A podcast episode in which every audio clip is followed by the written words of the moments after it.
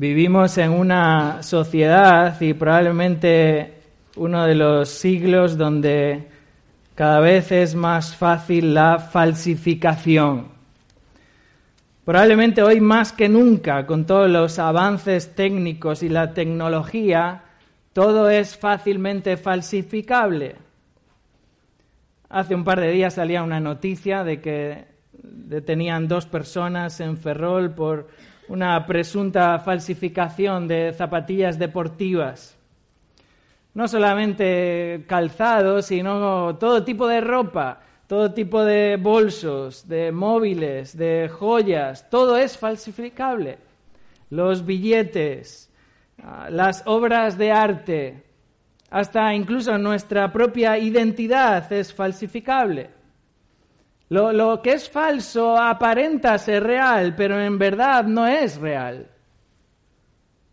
Y los expertos que se dedican a averiguar acerca de las falsificaciones dedican sus vidas y sus energías para poder conocer los detalles, los estilos, las, obras, eh, los materiales con los que se fabrica aquello que es original. Porque la única manera de poder reconocer lo que es falso es conocer muy bien lo que es auténtico. Sucede de la misma manera en la vida cristiana. Jesús ya advirtió de los falsos profetas, estos que vienen vestidos de ovejas pero que por dentro, dice Jesús, son lobos rapaces. El mismo apóstol Pablo, ¿verdad?, alertó a los ancianos de la iglesia en Éfeso de que los falsos vienen de entre nosotros, en las iglesias, de entre las iglesias. De que estos que son falsos, dice Pablo, tienen una apariencia de piedad Dicen amar a Dios. Dicen amar a los hermanos. Pero Pablo, cuando escribe a los Corintios, reconoce que algunos entre vosotros no conocen a Dios. Aman las plazas, ¿verdad? Usando la terminología de Jesús. Aman los primeros asientos, los primeros lugares. Muchos dicen, Señor, Señor, pero no hacen lo que el Señor manda. Muchos están limpios por fuera, pero no lo están por dentro. Hermanos, ¿qué identifica lo auténtico? ¿Qué caracteriza el auténtico amor cristiano? Esto es lo que nos muestra el pasaje de esta mañana y os invito a que demos lectura en 1 Corintios capítulo 16. 1 Corintios capítulo 16 y vamos a dar lectura a partir del versículo 19 hasta el final del capítulo. 1 Corintios capítulo 16, versículo 19.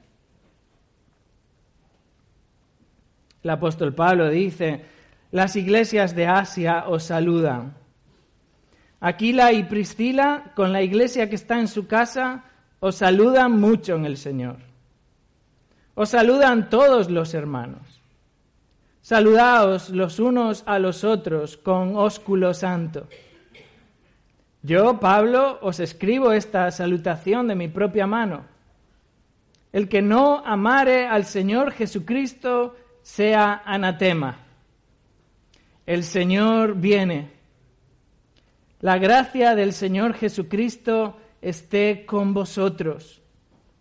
Mi amor en Cristo Jesús esté con todos vosotros. Amén. Bueno, llegamos al final de esta hermosa carta que escribe el apóstol Pablo a esta amada iglesia en Corinto como toda carta o toda epístola, llega a esta parte final donde es costumbre terminar la carta con una serie de saludos y dedicar algunas líneas para alguna bendición final. Vemos aquí como Pablo termina y está como exprimiendo sus últimos espacios. Está tratando de cubrir todo tipo de áreas. Está buscando, obviamente, el usar estas últimas líneas para presentar aquí unos saludos y para exhortar aún un poco más a sus hermanos. Si algo, hermanos, caracteriza estos versículos, es el gran énfasis que pone el apóstol Pablo en el amor. Estaréis de acuerdo conmigo en que el apóstol Pablo ha sido duro. Primera Corintios no es una carta fácil de digerir. Pablo ha sido directo para con sus hermanos. Pablo ha hecho exhortaciones duras y fuertes, amonestándolos. Pero si algo también es evidente en esta carta, es el profundo amor del apóstol Pablo por la iglesia. Lo que mueve a Pablo a exhortar, a amonestar a sus hermanos, es el amor de Pablo por Cristo y su iglesia. El amor genuino, el amor verdadero, el amor auténtico se goza en la verdad, no se goza en la injusticia. Y eso es lo que lleva a Pablo a confrontar todo tipo de pecado, a exhortar todo tipo de injusticia.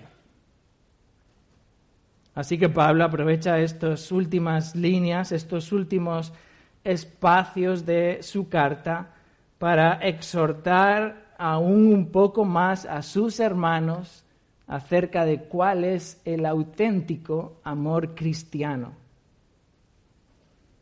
Y vamos a ver en esta mañana, con la ayuda de Dios, al estudiar estos versículos, tres evidencias del auténtico amor cristiano tres evidencias del auténtico amor cristiano que van a, exponer, que van a delatar al amor falso, al amor falsificado. Tres evidencias del auténtico amor cristiano que nos van a ayudar a identificar que, cuál es el amor que edifica la iglesia, cuál es el amor auténtico. Tres evidencias del auténtico amor cristiano. Veamos en primer lugar la primera evidencia del amor cristiano auténtico es que es un amor fraternal, un amor fraternal. Dice así versículos 19 y 20, 1 Corintios 16, verso 19. Las iglesias de Asia os saludan. Aquila y Priscila, con la iglesia que está en su casa, os saludan mucho en el Señor. Os saludan todos los hermanos. Saludaos los unos a los otros con ósculo santo. El verdadero amor cristiano se manifiesta por medio del amor fraternal, por medio del amor por los hermanos de la iglesia. Fijaros, Pablo presenta en estos versículos una serie de saludos finales. A veces como que tendemos a saltarnos estos saludos. como que pensamos, bueno, ¿qué me importa a mí lo que personas que han vivido dos mil años atrás se han dicho unas a otras o se han saludado? Bueno, eso tiene que traernos otra vez a recordar 2 Timoteo 3:16, ¿verdad? Toda la escritura es inspirada por Dios y toda la escritura es útil para redarguir, para corregir, para instruir en justicia, a fin de que seamos perfectos, completos, preparados para toda buena obra. Entonces, toda la escritura es útil y necesaria, aun cuando el Espíritu Santo guía al apóstol Pablo a saludar a sus hermanos. El Espíritu Santo está enfatizando algo por medio de estos saludos. Y algo que vemos por medio de estos cuatro saludos en estos dos versículos es que este saludo es una señal de afecto, es una señal de compañerismo. era algo común, ¿verdad? Sigue siendo, por la gracia de Dios, algo común que al entrar en un lugar, en una casa, al, ser recibidos, haya este tipo de saludo. A veces este saludo en aquella época podía incluir el abrazarse, como sucede hoy, hoy en día, ¿verdad? O el tender la mano, o, o incluso, como vamos a ver más adelante, el darse un beso. Pero el hecho de enviar saludos denota compañerismo, denota afecto. Así que vemos aquí en primer lugar que el primer saludo proviene de las iglesias de Asia. Bueno, Asia era esa provincia romana en la parte oeste de Asia Menor, lo que es hoy la actual Turquía, y donde su principal ciudad era la ciudad de Éfeso. Pablo está escribiendo esta carta desde Éfeso y todas las iglesias que están a su alrededor están uniéndose en estos saludos a la iglesia en Corinto. Lucas nos relata en Hechos 19 cómo eh, fue desde Éfeso que el Evangelio se extendió hacia toda Asia. Pablo estuvo tres años en Éfeso y concretamente dos años enseñando en la escuela de Tirano, eso que podríamos eh, llamar o denominar como el primer seminario. Pablo está en Éfeso enseñando la palabra día tras día, dedicando horas y desde ahí están saliendo hombres capacitados por la palabra, plantando iglesias en Asia. Vemos luego como más tarde cuando el apóstol Juan escribe Apocalipsis, dirige sus cartas a siete iglesias de Asia. Allí aparece no solamente la iglesia de Éfeso, sino también de Esmirna, de Pérgamo, de Tiatira, Sardis, Filadelfia, la Odisea. Sabemos por la carta que Pablo escribe a Colosenses que al lado de la Odisea estaba la iglesia de Colosas y la iglesia también de Hierápolis. No sabemos cuántas iglesias están unidas aquí en este saludo, pero lo que sí sabemos es que este saludo de las iglesias demuestra comunión, demuestra afecto, demuestra compañerismo, demuestra preocupación, una preocupación sana, genuina que había entre las iglesias. Este saludo muestra el interés que las iglesias del otro lado del mundo estaban manifestando por la iglesia en Corinto mostrando el apoyo en la extensión del Evangelio. Este saludo, hermanos, muestra la hermandad genuina que hay entre las iglesias, el amor, el afecto fraternal. Y Pablo añade en el versículo 19 que al saludo de las iglesias de Asia se une también Aquila y Priscila, dice el versículo 19, Aquila y Priscila, con la iglesia que está en su casa, os saludan mucho en el Señor. Bueno, este era un matrimonio ferviente, sirviendo al Señor. Aquila y Priscila aparecen en la Escritura como siervos fieles del Señor en distintas partes del mundo. Sabemos por el relato del libro de los Hechos, en Hechos 18, que Aquila y Priscila conocen al apóstol Pablo en Corinto. Aquila y Priscila están en Corinto porque han sido expulsados de Roma. Allí nos lo relata Lucas, eso es más o menos en torno al año 49 después de Cristo. Aquila y Priscila tienen el mismo oficio que el apóstol Pablo, así que Pablo se une a ellos y les conoce. O al menos esa es la primera referencia que tenemos del trabajo de ellos juntos.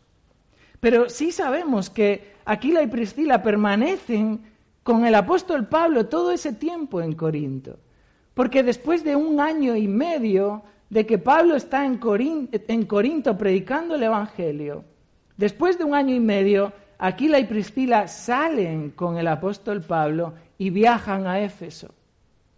Aquila y Priscila deciden quedarse en Éfeso, donde pasan un largo tiempo, ahí conocen a Apolos. Es Aquila y Priscila, ¿verdad?, quienes reconducen e instruyen correctamente a Apolos. Es Aquila y Priscila quienes conjuntos los hermanos allí en Éfeso apoyan a Apolos para enviarle ¿a dónde? a Corinto. Fijaros el amor de este, de este matrimonio, aún pensando en apoyar a un hermano que quiere viajar e ir a ministrar en la iglesia en Corinto. Aquila y Priscila eran un matrimonio que servía fielmente al Señor. Más tarde el apóstol Pablo, cuando escribe su carta a los romanos, los reconoce como mis colaboradores en Cristo Jesús. Aquila y Priscila son un ejemplo, hermanos, de amar la iglesia. Amaban a la iglesia en Corinto, amaban la iglesia en Éfeso. Su, su, saludo, el saludo de estos hermanos, denota un amor fraternal, un, un intenso amor fraternal. Fijaros que Pablo dice, os saluda mucho en el Señor. No, no, no está diciendo que, que lo hacen muchas veces sino que Pablo está enfatizando un, aprecio que es intenso. Este mucho está dándole un, calor a este, a este saludo, está intensificando este saludo. Y además Pablo añade ahí esa, esa frase diciendo, saludan mucho en el Señor. Esto es reincidente, lo vamos a ver varias veces en este pasaje, como todo esto que sucede es en el Señor. Todo esto que, está aquí, fuera del Señor, no, tiene ningún sentido. Este amor es en el Señor, es, es en Cristo. Aquila y Priscila os aman en el Señor. Es el Señor Jesucristo el que, el que les, les une. Hermanos, es, es la realidad de lo que somos en Cristo, lo que nos une. Nos une con amor fraternal pero es por nuestra realidad de lo que somos en Cristo. Nos amamos los unos a los otros en Cristo y nos amamos los unos a los otros por Cristo. Y sin Cristo no sería posible. Podríamos tener eh, amistades o cosas en común o compartir ciertas cosas, pero jamás tendríamos este amor fraternal. Pero fijaros que no solamente Pablo menciona aquí a Aquila y Priscila, Pablo añade también la iglesia que está en su casa. Verso 19, Aquila y Priscila con la iglesia que está en su casa. Esta era una práctica común en el comienzo de la iglesia. De hecho, los primeros registros que hay de, iglesias congregándose en, templos o en lugares datan del siglo II, siglo III después de Cristo. Lo, común, lo, natural era que una iglesia se reuniese y se congregase en una casa. Vemos allí en, en la carta a los colosenses que Pablo menciona a ninfas y ninfas tenía una iglesia en su casa. Vemos también a la iglesia en la casa de Filemón. Y vemos también a Aquila y Priscila, cómo eh, ellos disponían su casa para que la iglesia se congregase. Aquila y Priscila eran un ejemplo, no solamente eh, aquí en, esta, en este lugar donde estaban, que era en Éfeso, sino también cuando Pablo escribe a los romanos y saluda pide que saluden a Aquila y Priscila. Aquila y Priscila están en Roma y menciona allí en Romanos 16 que también había una iglesia en su casa. Estos hermanos, allí donde iban, servían a la iglesia, abrían sus puertas para dar lugar a la iglesia y que se congregasen allí. Eran un ejemplo de amor por la iglesia. Destacan aquí por su amor a los corintios, su amor a la iglesia en Éfeso, su amor a la iglesia en Roma. Este es un amor fraternal, un amor auténtico por la iglesia. Fijaros que Pablo continúa y en el versículo 20 añade también una frase eh, un tanto genérica, dice, os saludan todos los hermanos y es difícil saber a quiénes se refiere Pablo con ese todos los hermanos. Eh, se refiere a los que están con él ahí a su alrededor y están escribiendo la carta con él. Eh, se refiere a, a todos los hermanos que están en Éfeso, con el apóstol Pablo ahí en esa misma ciudad. Bueno, no, no, es fácil, no, más bien es imposible saber a quiénes exactamente se refiere, pero probablemente ahí esté la intención de Dios en no especificar a quiénes se refieren y en hacernos ver la realidad que hay de que somos una gran familia de Dios. Pablo menciona aquí a todos los hermanos. Esta realidad más, más amplia que a veces estamos tan sumidos en nuestro lugar y en nuestro terreno y en nuestra ciudad o en nuestro barrio que perdemos de vista el hecho de la Iglesia Universal de Dios. Todos los hermanos están apoyándoos, están animándoos, están fortaleciéndoos. El amor fraternal, hermanos, se manifiesta con todos los hermanos.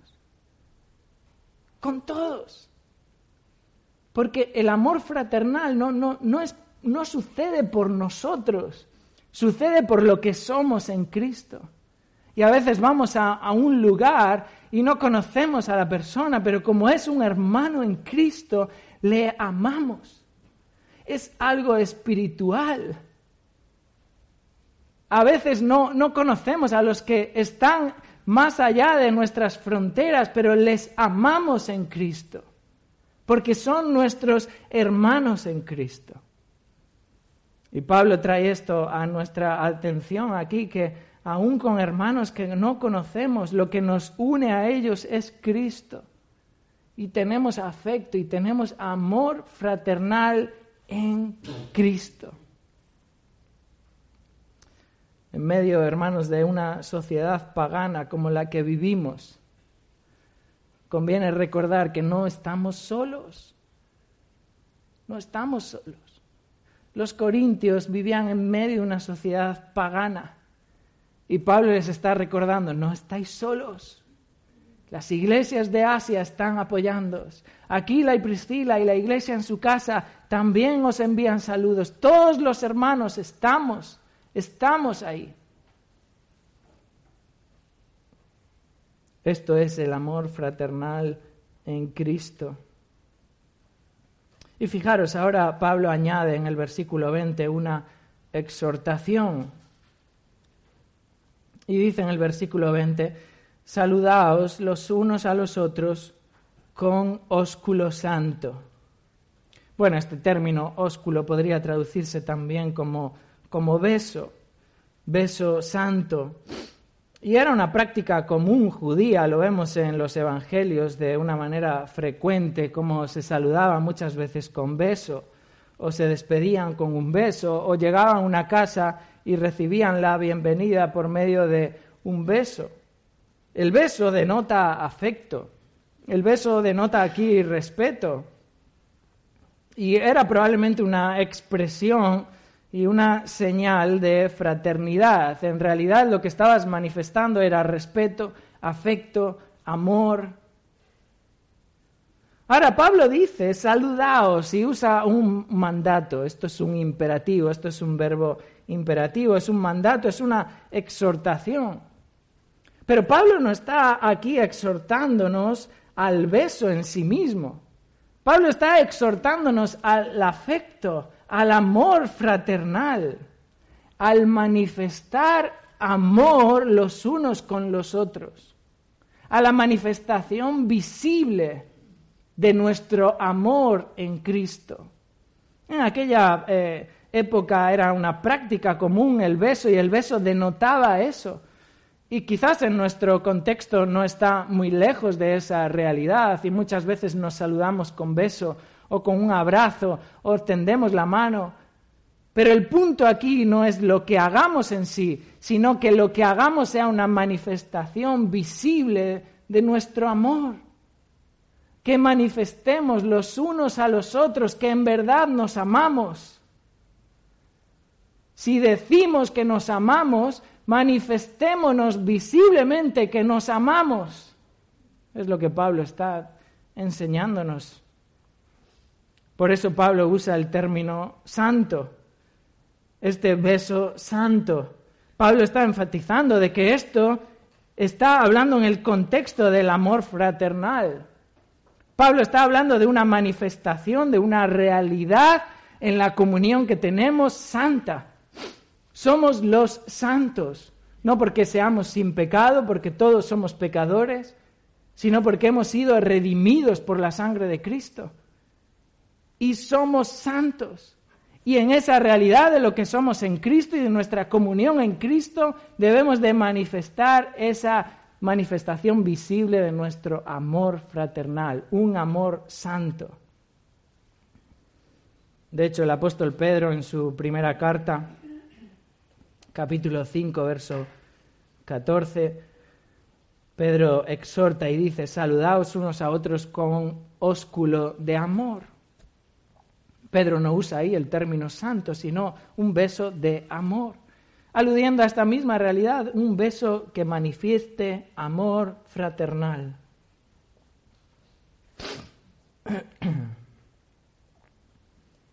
El verdadero amor cristiano, hermanos, se manifiesta con amor fraternal, amor a mis hermanos en Cristo, amor por la iglesia de Cristo, amor por el cuerpo de Cristo amamos la iglesia. Amamos la iglesia, hermanos. ¿Amas a tus hermanos genuinamente? ¿Cómo estamos expresando ese amor, hermanos? ¿Cómo lo expresamos visiblemente? ¿Cómo tú sabes que yo te amo en Cristo?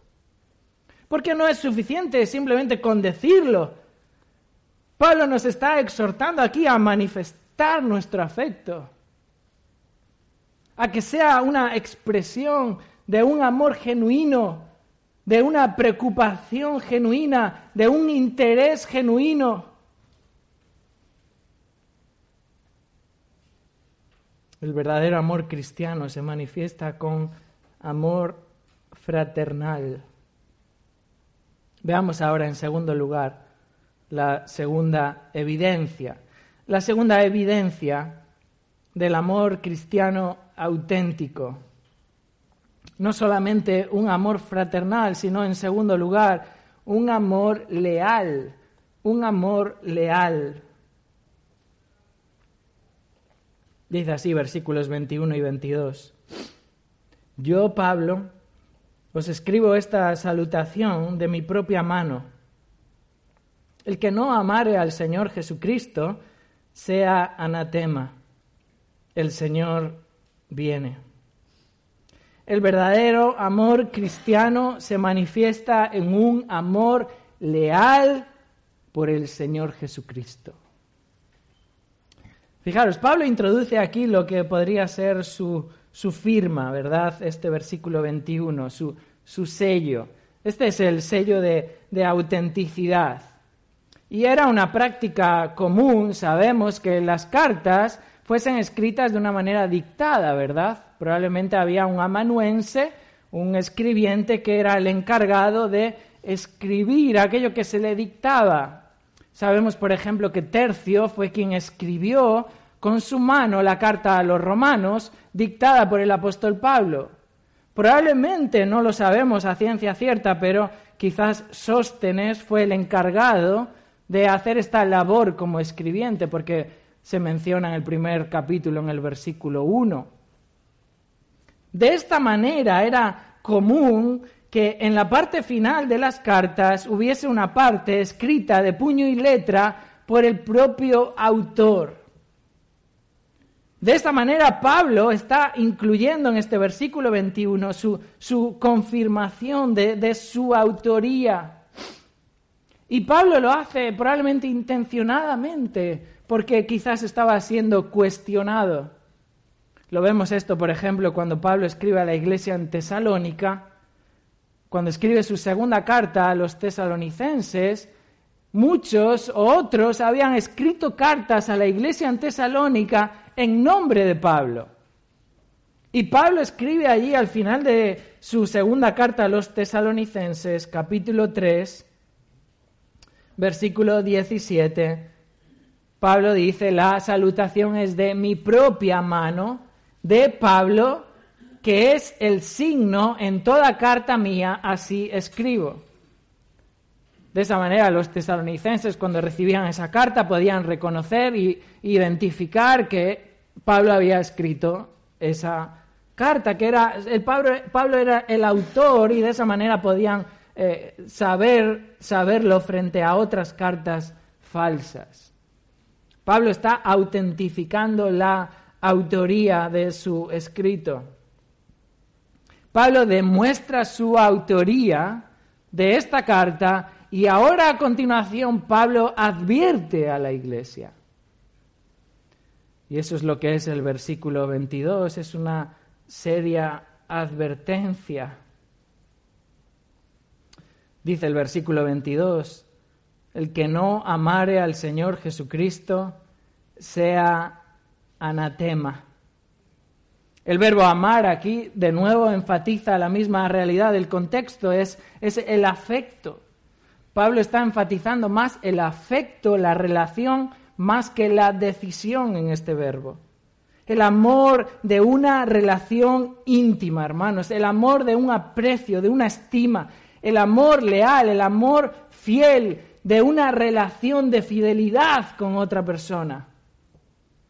Este amor es el que responde Pedro a Jesús cuando le dice, tú sabes que te amo.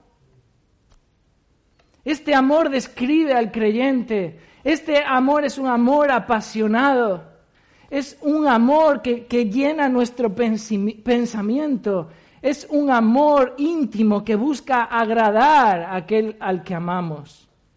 Es un amor que busca obedecer, es un amor que busca pasar tiempo con Él. Es un amor íntimo con nuestro Señor Jesucristo. Es un amor que anhela estar con Cristo. Es un amor que se manifiesta por medio de nuestras pasiones, nuestros deseos son siempre con Cristo. Este es un amor, hermanos, que busca obedecer al Señor. Jesús dijo, si me amáis, guardad mis mandamientos. Juan 14, 15, si me, si me amas, si me amas, obedece mis mandamientos. Más adelante dice en el versículo 21, Juan 14, 21, el que tiene mis mandamientos y los guarda, ese es el que me ama. El que tiene mis mandamientos y los guarda, ese es el que me ama. Y el que me ama será amado por mi Padre y yo le amaré y me manifestaré a él. Este es un amor leal a nuestro Señor Jesucristo. ¿Amas tú así al Señor? ¿Es ese tu amor? ¿Amas verdaderamente a tu Señor? Fijaros, Pablo está advirtiendo, esto es una advertencia. Si hay alguno que no ama al Señor Jesucristo, sea anatema, sea maldito, es lo que significa ese término, anatema, sea maldito, sea apartado, sea separado de Cristo separado de Cristo y entonces consecuentemente entregado a la ira de Dios. El anatema es aquel que es designado, consignado para destrucción, apartado de Cristo. Fijaros, este fue el pecado de Acán. En Josué capítulo 7, ¿recordáis cómo este hombre tomó del anatema y guardó bajo su tienda y dice el pasaje que la ira de Jehová se encendió contra Israel por culpa del pecado de este hombre. Y Jehová dijo a Josué, en Josué capítulo 7, verso 13, levántate, santifica al pueblo y di, santificaos para mañana, porque Jehová, el Dios de Israel, dice así, anatema hay en medio de ti. Y continúa y dice, Israel, no podrás hacer frente a tus enemigos hasta que hayas quitado el anatema de en medio de vosotros. Pablo está advirtiendo duramente en este versículo, hermanos. Esto es una advertencia dura. el anatema, el que no ama al Señor Jesucristo, ha de ser quitado de en medio del pueblo. Él es separado de Cristo, Él es excluido, Él es apartado. Fijaros, esto es lo que Pablo exhortó a los corintios en su capítulo 5. ¿Recordáis ese texto? Nos queda bastante atrás en el tiempo cuando lo estudiamos en 1 Corintios 5. En el versículo 13. hablando del, pecado que era reconocido y consentido en medio de la iglesia, el apóstol Pablo les termina la exhortación, el versículo 13 del capítulo 5, diciendo, a los que están fuera, Dios juzgará. Quitad pues a ese perverso de entre vosotros. Es un anatema. Es maldito, no ama al Señor Jesucristo. Es lo mismo que Pablo exhorta a los Gálatas en Gálatas capítulo 1. Gálatas capítulo 1.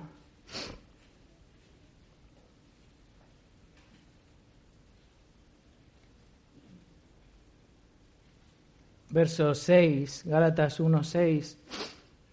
Dice Pablo, estoy maravillado de que tan pronto os hayáis alejado del que os llamó por la gracia de Cristo para seguir un evangelio diferente. No que haya otro, sino que hay algunos que os perturban y quieren pervertir el evangelio de Cristo.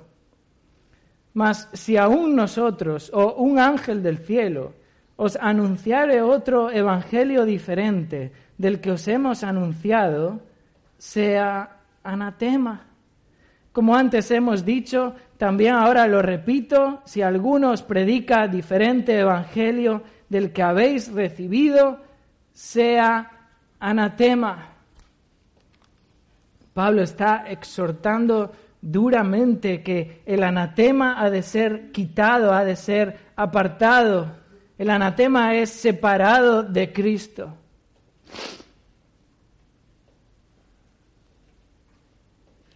Porque el amor, el amor leal a Cristo es lo que nos identifica como verdaderos creyentes. El amor leal a nuestro Señor Jesucristo es lo que nos identifica como cristianos. Ese es el amor genuino, ese es el amor auténtico. Así termina el apóstol Pablo su carta a la iglesia en Éfeso, en Efesios capítulo 6, Efesios capítulo 6, verso 24. Efesios 6, 24.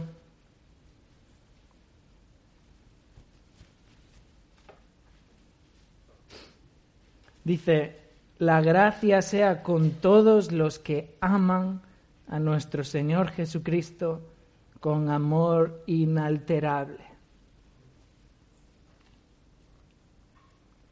¿Amas así al Señor Jesucristo? Porque fíjate lo que une el apóstol Pablo con esta realidad de amar a Cristo. Y Pablo menciona luego a continuación, une esta advertencia seria de aquellos que no aman al Señor Jesucristo con la realidad de que el Señor viene. El Señor viene, literalmente, es este término que conocemos, ¿verdad? Maranata. Maranata una transliteración del arameo, probablemente algo común, ¿verdad? Eh, es raro porque solamente lo encontramos aquí en todo el Nuevo Testamento, es la única vez que aparece esta expresión. Pero si Pablo la menciona es porque los creyentes sabían de esta expresión. No, sabemos muy bien si se traduce realmente como el Señor viene o realmente tiene un tono de, de pedir la venida del Señor. Señor, ven, Señor, ven. Pero lo que Pablo está enfatizando aquí es la venida de Cristo. Hermanos, si algo caracteriza que amas al Señor Jesucristo es que anhela su venida. Si algo caracteriza que verdaderamente amas al Señor Jesucristo es que anhelas más que nada en este mundo que Él venga.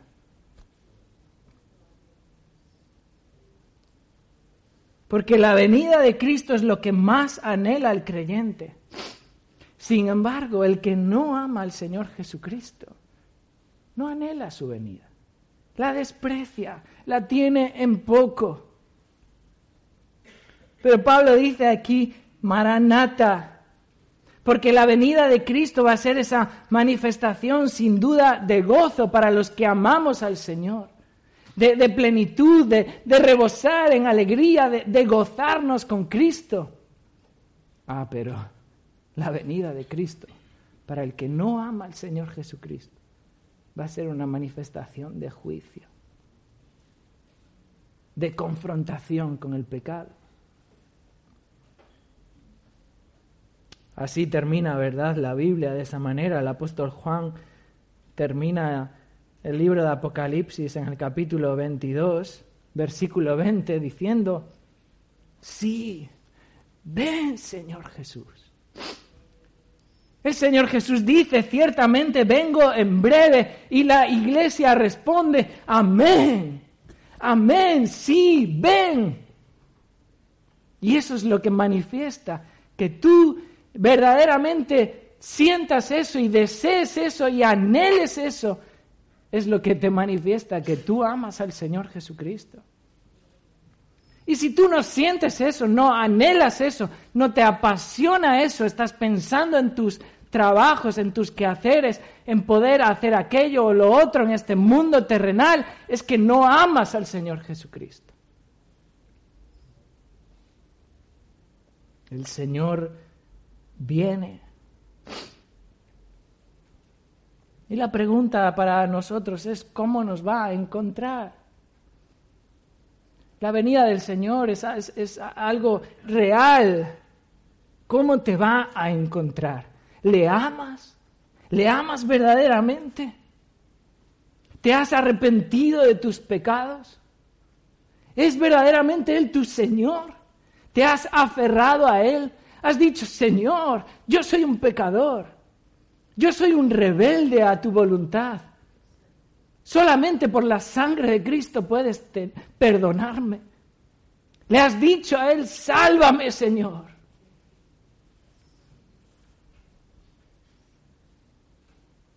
Todavía hoy es día de salvación. Todavía hoy es día de salvación. Maranata, Maranata. El que no ama al Señor Jesucristo está apartado de Cristo. Pero Él viene.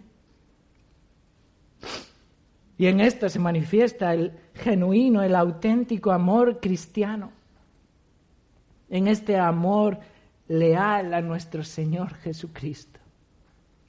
Le amamos y le obedecemos y le seguimos y anhelamos estar con Él y nuestras pasiones, nuestros deseos están moldeados por Él, por su palabra.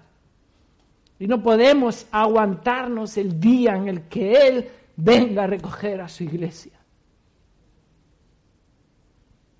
Ese es un amor leal a nuestro Señor Jesucristo y eso identifica el auténtico amor cristiano.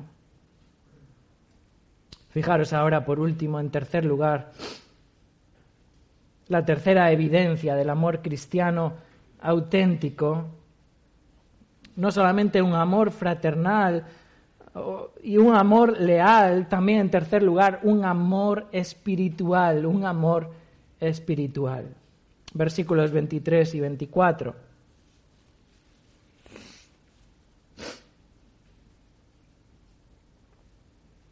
Dice así, verso 23, la gracia del Señor Jesucristo esté con vosotros. Mi amor en Cristo Jesús esté con todos vosotros. Amén.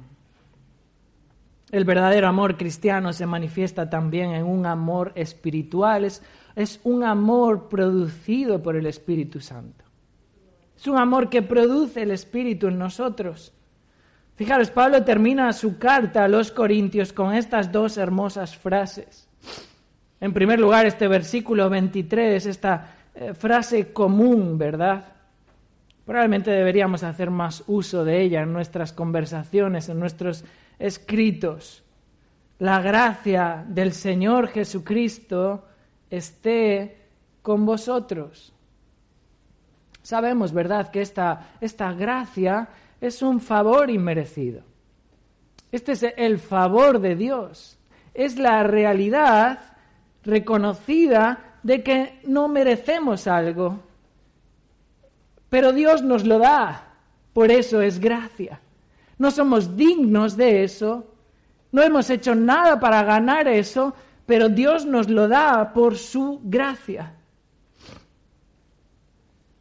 El apóstol Pablo sabe muy bien que la gracia del Señor es lo que necesitamos para afrontar la vida. Para la vida en este mundo, lo que más necesitamos es la gracia del Señor. Sin su gracia no somos nada. Sin la gracia de Dios no podemos hacer nada. La gracia de Dios es la que nos sostiene, es la que nos da fortaleza aun cuando hay debilidad, es la que nos ayuda a dar un paso más, es la que nos ayuda a vivir en obediencia. La, la gracia del Señor, hermanos, lo es todo en la vida cristiana. El Señor le respondió a Pablo, ¿verdad? Eh, frente a aquella cosa que le, le, acusaba y le, molestaba en la vida y le, y le afligía y le hacía estar humillado y débil. Y Jesús le dice, mi gracia te basta. Bástate mi gracia, mi gracia es suficiente. No necesitas nada más que mi gracia, mi gracia lo es todo. Hermanos, la gracia define la vida en Cristo. Somos salvos por gracia, Efesios 2, 8, no es por obras para que nadie se gloríe, es solo por gracia, por medio de la fe en Jesucristo. Somos santificados por su gracia. Es Él el que produce así el querer como el hacer. ¿Por qué? Por su buena voluntad, es por su gracia.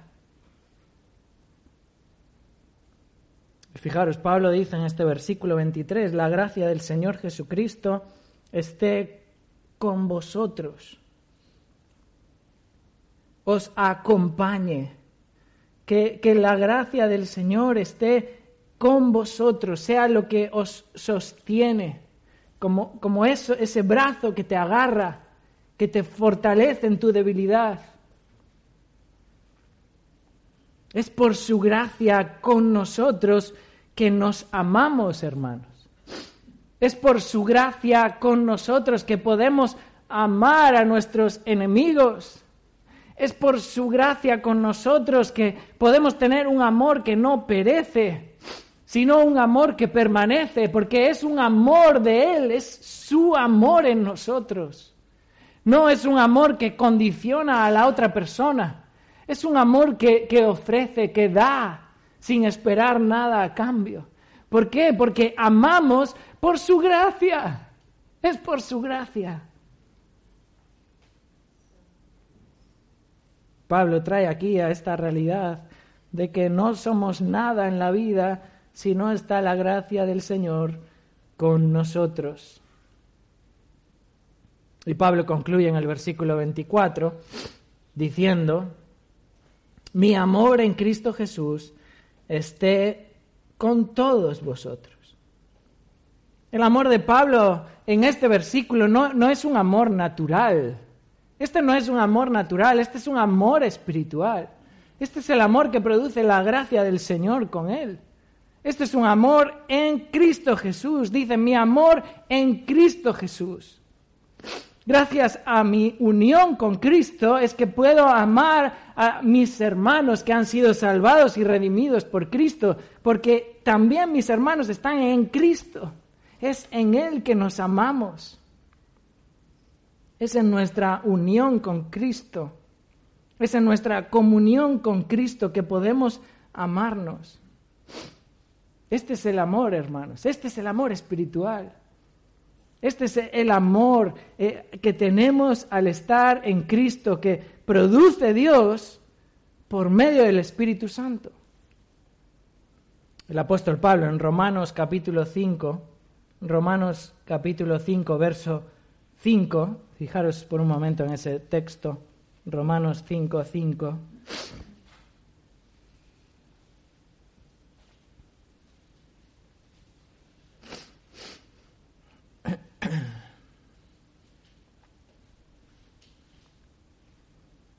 Romanos 5, 5. Dice Pablo, y la esperanza no avergüenza. Y ahora añade, porque el amor de Dios ha sido derramado en nuestros corazones por el Espíritu Santo que nos fue dado. Hermanos, este, este texto nos está diciendo que el amor de Dios, no un cacho del amor o una parte del amor, sino que el amor de Dios ha sido derramado en nuestros corazones por medio del Espíritu Santo que nos será dado, no, que nos fue dado. A los que hemos sido salvos, Dios nos ha dado el Espíritu Santo y el amor de Dios está ahora en nosotros. Este es un amor espiritual, por eso podemos amarnos los unos a los otros. Y este amor, dice Pablo, mi amor en Cristo Jesús, esté con todos vosotros. Este es el amor del que Pablo habló en 1 Corintios capítulo 13. Este es el amor que une a los hermanos. Este es el amor que gobierna el cuerpo de Cristo. Este es el amor que brota, ¿verdad? Gálatas 5:22. Brota como fruto del Espíritu Santo. Es por su gracia, hermanos. Es por su gracia que podemos obedecer a Dios por medio de su mandato de amaos los unos a los otros. No por algo que yo tenga, no por algo que haya conseguido o un nivel de algo que haya obtenido, sino por su gracia. Él me ha dado su amor por medio del Espíritu Santo. Y Pablo dice, mi amor en Cristo esté con todos vosotros. Fijaros cómo Pablo enfatiza aquí en este versículo 24, este todos. Porque Pablo no lo dijo en el versículo 23. Pablo lo añade aquí en el versículo 24 para recordar, sí he sido duro, sí os he amonestado fuertemente con la verdad de Dios, pero no olvidéis esto, mi amor en Cristo está con todos con los que no son maduros espirituales, con los que son débiles en la fe, está con todos. Es un amor sin excepciones. Es un amor que ama a los hermanos. Es un amor que, que no pregunta. Es un amor que no hace excepción entre sus hermanos. Aun cuando algunos en Corinto ni querían ver a Pablo. Algunos deseaban que Pablo no, no fuese a Corinto.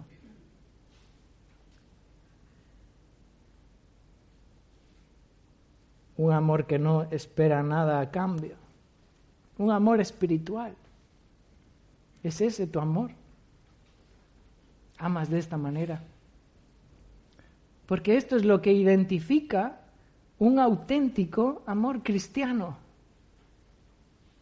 Si no tienes este amor espiritual, es que no tienes el auténtico amor cristiano.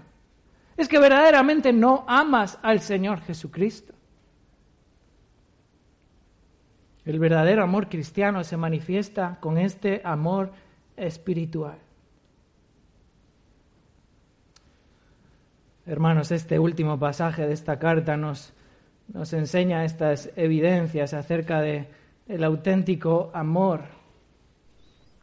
Un auténtico amor cristiano se, se evidencia por medio de un amor fraternal, un amor que ama a los hermanos, un amor que ama a la iglesia.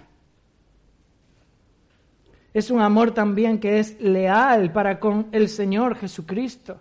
Es un amor que, que le obedece, no simplemente decimos Señor, Señor y luego seguimos nuestro camino. Es, es un amor leal.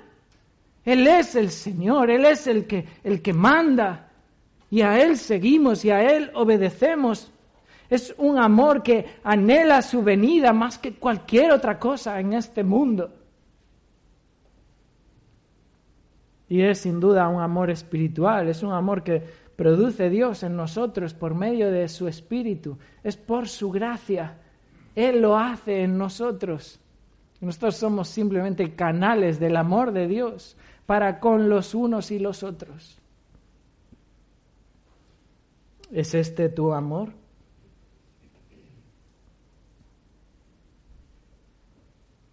¿Es así tu amor?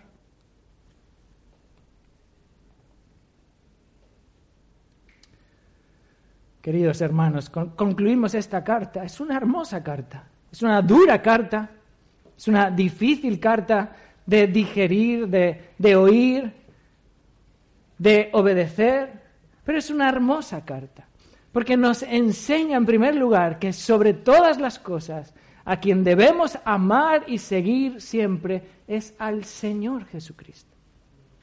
Pero nos enseña algo más, y es que también en correspondencia con que amamos al Señor Jesucristo, debemos amar su Evangelio, no nuestro Evangelio. No lo que nos sienta bien a nosotros, no lo que el hombre quiere oír, no, no, su evangelio, el evangelio de la gracia de Dios. El evangelio que declara que el ser humano es pecador. El evangelio que declara que no hay posibilidad de salvación si no es por medio del Señor Jesucristo. El evangelio que declara que es necesario arrepentirse de tus pecados y poner tu fe en Jesucristo. El Evangelio, que aun cuando el mundo lo considera una locura, reconoce que eso es la sabiduría de Dios. Que esto que está aquí detrás, predicamos a Cristo crucificado, no es simplemente una frase hecha que podemos meter en nuestra mente, es una realidad. Es una realidad de lo que vivimos, es una realidad de lo que proclamamos, de lo que predicamos. Y esta carta, hermanos, nos enseña amamos al Señor, amamos su Evangelio y amamos la iglesia. Amamos la iglesia. Porque eso es lo que Dios ha instituido. Eso es lo que Dios ha creado. Eso es el medio que usa Dios para dar testimonio de su Evangelio. Amamos la iglesia. Vivimos en la iglesia. Servimos a la iglesia. Manifestamos la obra de Dios por medio del Espíritu en nosotros en la iglesia. ¿Para qué? Para edificar la iglesia y ser luz y testimonio para con las naciones. Porque el Evangelio de Dios es el que salva. Vamos a orar para terminar.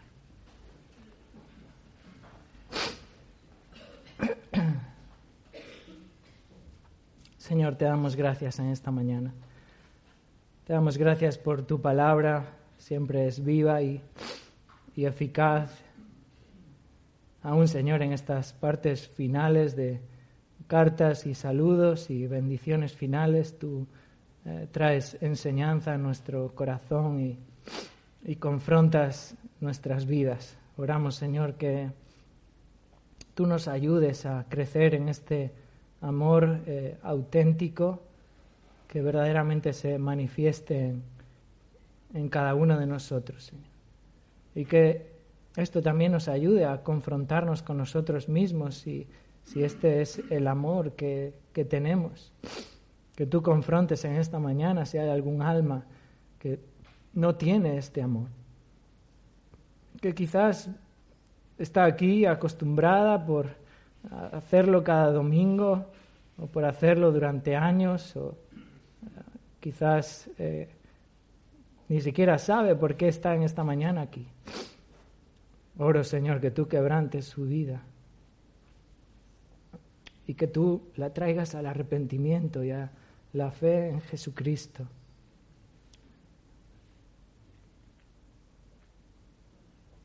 Y oramos también, Señor, que tú sigas edificando tu iglesia, que tú sigas trayendo crecimiento espiritual, que tú sigas trayendo madurez espiritual en nuestras vidas, que nos sigas ayudando a, crecer, eh, a caminar en, obediencia, a no ser simplemente oidores, sino también hacedores de tu palabra, y que nos ayudes a amar a la iglesia, que nos ayudes a, a vivir de esa manera que, que te agrada y te honra. Oramos, Señor, y lo pedimos en el nombre del Señor Jesús. Amén.